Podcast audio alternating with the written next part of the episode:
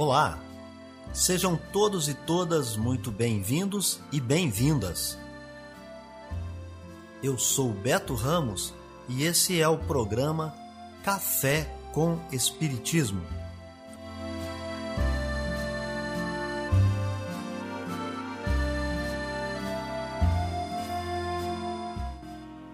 Um programa diário que aborda temas da filosofia, de conhecimentos gerais e de espiritismo.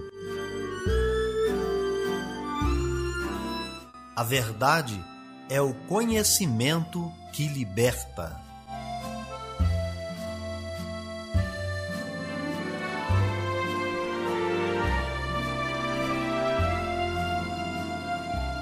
E a gente termina a semana neste 3 de setembro de 2021, é sexta-feira, está no ar Café com Espiritismo.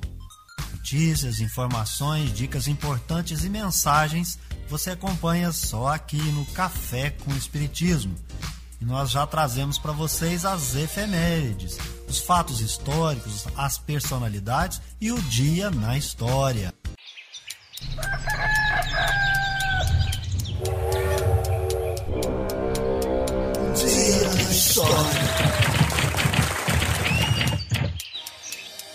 Dia 3 de setembro é a data de nascimento do escritor uruguaio Eduardo Galeano.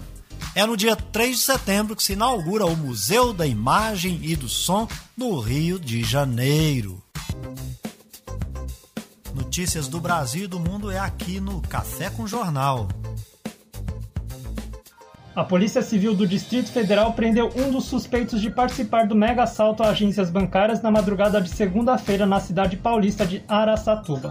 A prisão ocorreu em Piracicaba, interior de São Paulo, no âmbito de outra operação da Polícia Civil do Distrito Federal, que visava um integrante de uma facção criminosa paulista que está estabelecendo atividades criminosas no Distrito Federal, conforme explicou o delegado-chefe Adriano Chaves Valente e no momento de sua prisão havia com ele outros dois indivíduos, também membros do PCC e também foragidos da Justiça. Entre eles, um suspeito de ter participado do mega assalto na data de ontem, na cidade de Araçatuba, em São Paulo, numa modalidade conhecida como Novo Cangaço, em que mais de 50 criminosos participaram desse assalto a banco. Nesta quarta-feira, as aulas e atividades comerciais já voltaram ao normal na cidade de Araçatuba, de acordo com informações da prefeitura. Ontem, o Grupo de Ações Táticas Especiais, GAT, detonou mais de 100 quilos de explosivos deixados pelos assaltantes na ação de segunda-feira. As investigações da Polícia Federal para localizar os demais participantes do assalto continuam. Da Rádio Nacional em São Paulo, Nelson Lima.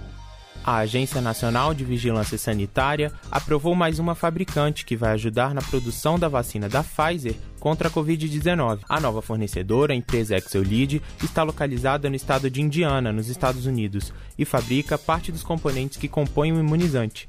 Assim, é possível acelerar a produção dessa vacina no país, já que a empresa americana vai fazer a distribuição a granel dos ingredientes. Esta ajuda será fundamental para desafogar a atual fornecedora, que está trabalhando com alta demanda de vacinas. Depois de fabricados, os imunizantes seguem para as etapas de invase e distribuição juntos. Vale lembrar que todas as vacinas e medicamentos fornecidos para o Brasil precisam ter a autorização e o registro de boas práticas aprovado pela Anvisa. Até o fim de setembro, o Brasil deve receber cerca de 45 milhões de doses do imunizante da Pfizer. Até o momento, a Pfizer é o único laboratório autorizado no Brasil a vacinar adolescentes entre 12 e 17 anos, com a supervisão de Raquel Mariano, da Rádio Nacional em Brasília, e Gocardim. Maior medalhista paralímpico da história do Brasil, o paulista Daniel Dias disputou a sua última prova na carreira de atleta e terminou em quarto lugar nesta quarta-feira nos 50 metros livre da classe S5 Deficiência Físico-Motora na Paralimpíada de Tóquio. Em janeiro deste ano, o nadador brasileiro anunciou que se aposentaria após Tóquio 2020. A carreira do brasileiro conta com 27 medalhas em Paralimpíadas, sendo 14 ouros, 7 pratas e 6 bronzes. Na prova desta quarta, no Centro Aquático de Tóquio, na capital japonesa, o competidor brasileiro bateu a marca de 32 segundos e 12 centésimos. Em Tóquio 2020, Daniel disputou seis provas e conquistou três medalhas de bronze. Nos 200 metros livre S5, nos 100 metros livre S5 e no revezamento 4 por 50 metros livre 20 pontos. Natural de Campinas, em São Paulo, Daniel Dias tem má formação congênita nos membros superiores e na perna direita. O atleta começou a competir em 2006 por influência do nadador paralímpico Clodoaldo Silva, após vê-lo na televisão disputando os Jogos Paralímpicos de Atenas 2004 na Grécia. Da Rádio Nacional, Rafa Monteiro. Viver bem. Dicas de como conviver harmoniosamente em todas as fases da vida. Para você que busca sua melhora individual, temos dicas de esportes, alimentação saudável, leitura edificante, hábitos espíritas e profissões. Viva bem e favoreça sua saúde física, mental e espiritual. O Café com Espiritismo traz para você dicas de hábitos saudáveis. Se você é fumante e está pensando em se livrar dessa dependência que traz tantos prejuízos para sua saúde, saiba que foi a melhor decisão que você já tomou. Porém, é preciso saber que o caminho até abandonar esse mau hábito totalmente não é fácil. Mas olha, você não vai desistir antes de começar. Os benefícios para aqueles que param de fumar são numerosos, muito maiores do que essas pequenas dificuldades que você enfrentará. Então vamos a algumas dicas para te ajudar. Mude o seu cotidiano. Elimine da sua vida hábitos e objetos que te levam a acender um cigarro automaticamente. Cada pessoa tem um funcionamento próprio e você deve estudar quais são as ideias que te inspiram a acender um cigarro. Feito isso, elimine. Faça do momento de fumar o menos prazeroso possível há uma composição química no cigarro que te desperta o sistema de recompensa do cérebro. Além disso, o momento de fumar costuma estar relacionado a contextos agradáveis, como a cervejinha no happy hour, a pausa no trabalho, a companhia de amigos. Então, em vez de acender o cigarro na companhia de amigos e colegas, faça sozinho não alie o hábito do tabagismo a outros atrativos, como aquela cervejinha. Então faça sem nenhum acompanhamento. O método de marcar data para parar de fumar não é muito bom. Então, pare de fumar. Você pode escolher parar de uma vez só ou parar aos poucos. Mas se lembre que há malefícios quando você abruptamente para com esse hábito. Em muitos casos, apresenta-se sintomas da síndrome de abstinência. Ela é causada pela falta de dopamina, um neurotransmissor ligado ao prazer que tem sua produção estimulada pela nicotina. Por isso, esse método de parar de fumar de uma só vez funciona para aqueles que têm padrão de consumo do cigarro de leve a moderado. Se você é daqueles que tem alto grau de dependência do cigarro, então pare aos poucos. É mais interessante essa parada de modo gradual. Nesse caso, vá reduzindo em percentuais o número de cigarros que você consome a cada sete dias, até que você faça o abandono pleno. Comece reduzindo 10%, 15% e aí sucessivamente a cada sete dias. Contudo, é preciso estar atento para que o seu plano de parar de fumar gradualmente também não se torne uma desculpa para adiar a decisão. Atrase o horário do primeiro cigarro. Outra dica importante é que se você quer parar de fumar e está acendendo seu cigarro às 6 da manhã, faça isso às 7. No dia seguinte, espere mais um pouco e acenda mais tarde e assim por diante, dentro daquela ideia de diminuir a quantidade de cigarros diários, semanal e mensal. Uma outra forma que você pode tentar vencer a crise de abstinência é recorrer aos substitutos da nicotina, chiclete, adesivos, entre outros que estão disponibilizados no mercado. É importante também, se você tem um alto grau de dependência, buscar uma ajuda médica e psicológica. Amor à sabedoria. Está no ar o Filosofando. O estoicismo de Marco Túlio Cícero. No Império Romano, que se estendeu do século 3 a.C. até o século 4 depois de Cristo, destaca-se o jus filósofo Cícero, que viveu entre os anos 106 a 43 a.C., que veio de família abastada e teve contato com várias culturas. Pertence à escola filosófica do estoicismo, aquela que possui visão generalista do direito, onde há predominância da ação sobre o pensamento e faz opção pela ética. Cícero foi filósofo e magistrado, que no Império Romano se chamava pretor. Participou ativamente na confecção do Código Romano e foi senador da República Romana. O Império Romano foi sempre uma luta entre o imperador César e a República Democrática com os senadores. O Senado romano era dividido em duas câmaras: a alta, que era composta pelos lordes indicados pelas elites, e a baixa, composta dos senadores indicados pelos plebeus. Essa luta permanece no Império Romano com uma agravante: um território dividido em províncias, cada um com um governador. A uniformidade é dada pela lei do Império, o direito romano. Toda sociedade que mantém contato com a natureza, pensava Cícero, mantém contato com os deuses. O homem é apenas uma parte da totalidade do cosmos.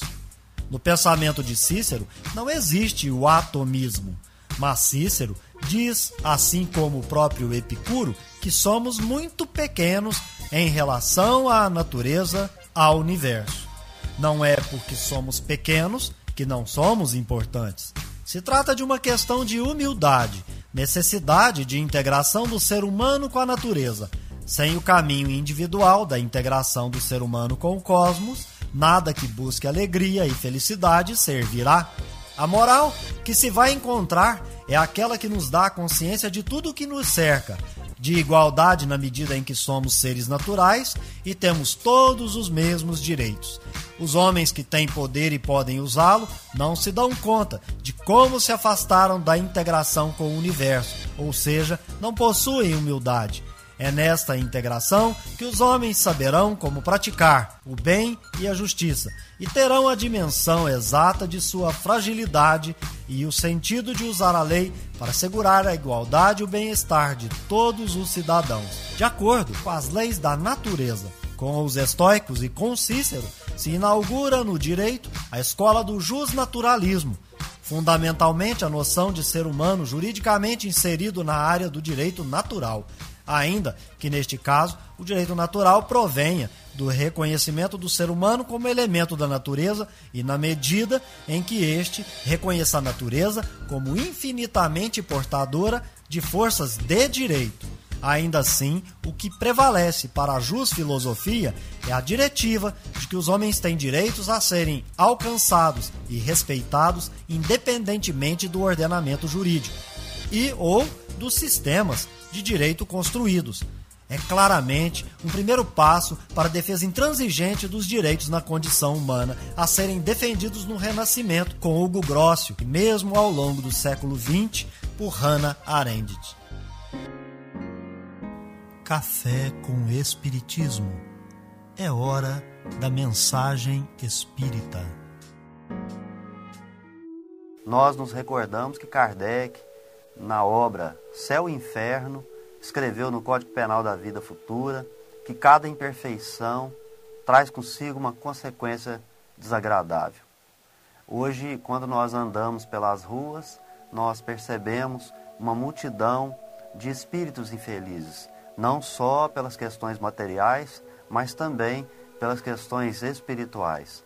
Nós não estamos falando apenas daquelas pessoas que pedem no sinal, daquelas pessoas que de alguma maneira, materialmente falando, estão abandonadas, mas de todas aquelas que nos demonstram estar perdidas, estar andando no mundo feito zumbis. Muitas delas ainda não acordaram, estão dormindo, passam-nos como sonâmbulos. E eu pergunto a você, olhando todo esse estado de coisas, se você tem condições de imaginar o mundo daqui a 50 anos. E é por isso que de tempos em tempos há que haver sim os expurgos, porque quando nós percebemos uma epidemia, é, pessoas com doenças extremas, contagiosas, elas vão sendo levadas para isolamentos. E assim o universo também busca separar esses espíritos inferiores, porque tiveram toda a oportunidade, mas junto daquela população a qual vive, não aproveita essa oportunidade. Na carta de Paulo aos Romanos, no capítulo 8, no versículo 13, o apóstolo disse: porque se viverdes conforme a carne, morrereis. Nos parece, viver como a carne é dar vazão aos impulsos inferiores. E quando eu dou vazão aos meus impulsos inferiores, eu vou agir como se fosse uma criancinha, aquela mimada que não pode ouvir não. E com isso, estamos vivendo uma infância espiritual. Comentando essa passagem de Paulo, no capítulo 78 da obra Pão Nosso, Psicografia de Chico Xavier, Emmanuel escreve com o belo título Segundo a Carne. E ali ele esclarece que todo aquele que vive dando vazão aos impulsos inferiores tem uma vida vazia, a limitação para ele é um fantasma, ele só tem noções negativas, o sofrimento para ele é um desespero, o trabalho revolta e o amor é um acidente do desejo individual. A dor para ele é intolerável. Uma disciplina, prisão. Auxiliar os outros, que é isso? É humilhação. Ele é um verdadeiro infeliz, porque traz dentro de si os conflitos da posse, aqueles mesmos que leva a cometer crimes hediondos, porque, conforme vai dizer Emmanuel, age como um selvagem. E nós acrescentamos, pensando que pertence a uma civilização. O que, que nós podemos esperar de indivíduos que agem desperdiçando as bênçãos e oportunidades de viver como espírito desde agora? Esse é o convite de Paulo há quase dois mil anos. Quem vive segundo a carne, desencarna, e nas palavras de Emmanuel, encontra sepultura, tumba, escuridão, sombra e impossibilidade. Portanto, ele realmente está morto. Não há vida eterna, não há espírito eterno. E avançando nessa reflexão, vamos lembrar um pouco também dos sete pecados capitais. Isso traz, isso causa uma vida infeliz. São eles: gula, luxúria, avareza, ira, soberba, preguiça e inveja. Mas estudando o Evangelho segundo o Espiritismo, a gente já aprendeu que dar vazão aos impulsos inferiores, cometer os sete pecados capitais, são efeitos na carne. As causas são daqueles espíritos endurecidos, egoístas e orgulhosos, essas duas chagas da humanidade.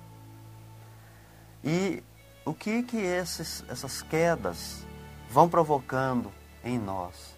Sofrimento a alma sofre as consequências dessas imperfeições. Porque, contrário disso, felicidade será sempre sinônimo de purificação, melhora como ser e melhora como indivíduo. Então, nós fomos também buscar, para contrapor esses sete pecados capitais, os sete elementos que estão contidos no Sermão do Monte. Está no Evangelho de Mateus, no capítulo 5 será feliz aquele que cumprir os sete mandamentos que Paulo apóstolo chamou de virtudes negativas, que é direcionado para os espíritos que ainda precisam conter dentro de si esses impulsos inferiores. A primeira virtude negativa é não tenha outros deuses, somente seja fiel e tenha para si Deus que é o Criador e o único proprietário de tudo que está à nossa volta, inclusive de nós mesmos. Não seja idólatra, não se curve a nada a não ser a Deus. Tem gente que idolatra um barco, um carro, pessoas. Muitos se curvam diante dessas pessoas pensando que essas pessoas são os seus deuses. Então não tem outros deuses. Não idolatre, por exemplo, o dinheiro. Não tenha o dinheiro e os bens materiais como seu Deus. A segunda virtude negativa é não usar o nome de Deus em vão. E há um hábito muito interessante.